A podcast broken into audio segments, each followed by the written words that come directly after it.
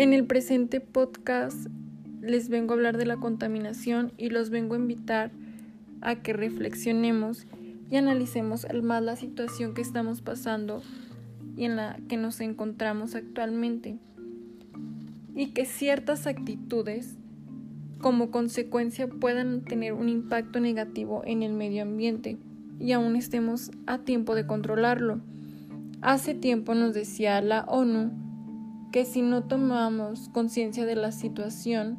para el año 2050 nuestra,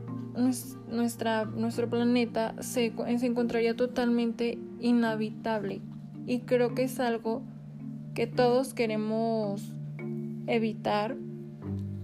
y queremos dejarles un buen ambiente, un queremos dejarles algo bueno a futuras generaciones. Y el ejemplo es empezar por nosotros mismos y hacernos responsables de nuestros actos y tomar buenas costumbres. Asimismo, ser ejemplo para otras personas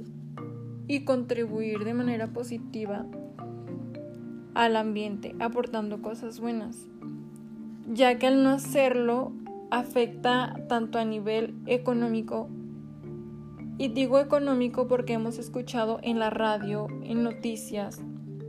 hemos visto en periódicos que huracanes, sismos, inundaciones han dejado a muchas personas sin, sin hogar,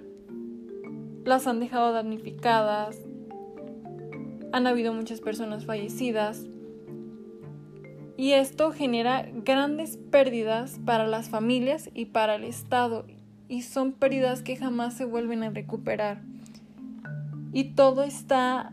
todo esto se genera por el cambio climático y creo que es algo que podemos controlar si no lo proponemos. También en el ámbito que se ve muy afectado es a nivel social, ya que se ve vulnerado uno, se ven vulnerados nuestros derechos. Uno que se ve vulnerado todo el tiempo lo encontramos en la Constitución Política de los Estados Unidos Mexicanos, en el artículo cuarto, fracción quinta, en el que nos menciona que toda persona tiene derecho a un medio ambiente sano para su desarrollo y bienestar. El Estado garantizará el respeto a este derecho. El daño y deterioro ambiental generará responsabilidad para quien lo. Para quien lo provoque. Creo que aquí estamos fallando un poco porque siento que nos faltan más políticas públicas o leyes que impacten de manera de manera grande o de manera fuerte de una manera significante eh, al, en el país para, la, para el sector industrial que muchas veces utilizan muchos químicos que no son buenos para el planeta y que como consecuencia de eso daña ya sea la capa de ozono o hay mucho dióxido de carbono. Entonces creo que también a nivel social nos afecta de manera, de manera grave. Otro ámbito en el que nos afecta mucho es en la salud que a veces no lo tomamos en cuenta y nos decía el doctor Víctor Salinas, miembro de Talk Doctors, que muchos, de, muchos efectos a corto o largo plazo que la contaminación atmosférica puede ejercer sobre la salud de las personas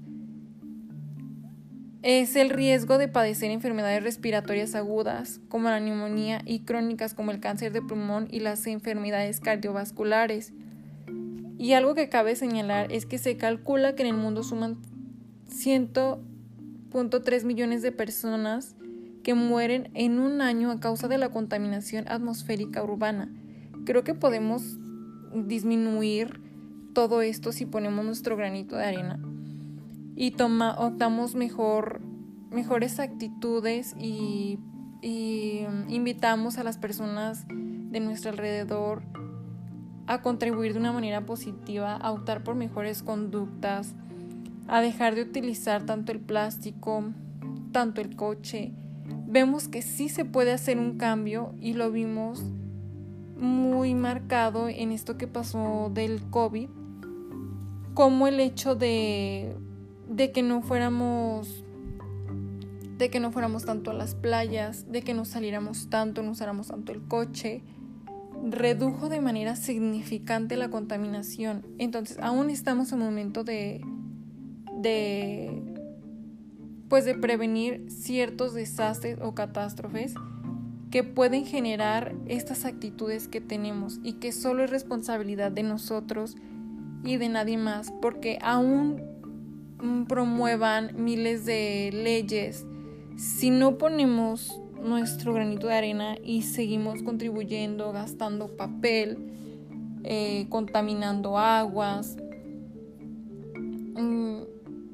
tenemos mucha riqueza natural y creo que debemos de cuidarla. los invito y espero que les haya servido esta reflexión.